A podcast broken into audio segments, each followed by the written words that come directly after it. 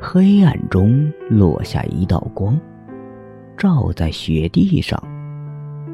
雪地的中心是一堆两头枯黄、中间青色的干草。干草周围的积雪一颤一颤的，好像埋着什么活的东西。不，那不是积雪。那是几团被风吹动的棉花。不，那不是棉花。那是几只围着干草觅食的小白兔。细长的耳朵，大大的眼睛，粉红的小嘴儿，身体胖乎乎的，像一团团棉花糖。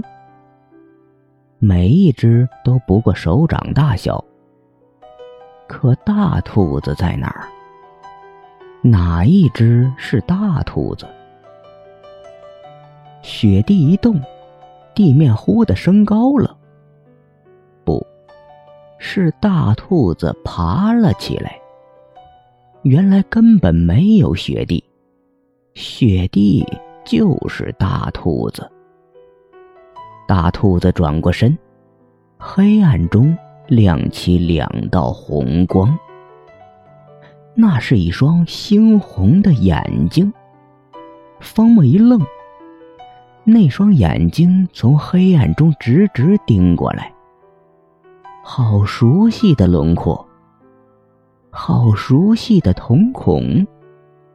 谁？谁在那里？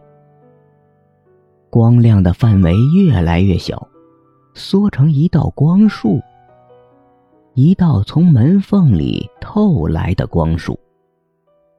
门里传来一个声音：“是我，你忘了，我们是一类人。”方墨眼睛一亮，透过门缝，房间里，坐在沙发上的药宝山正叼着一根香烟。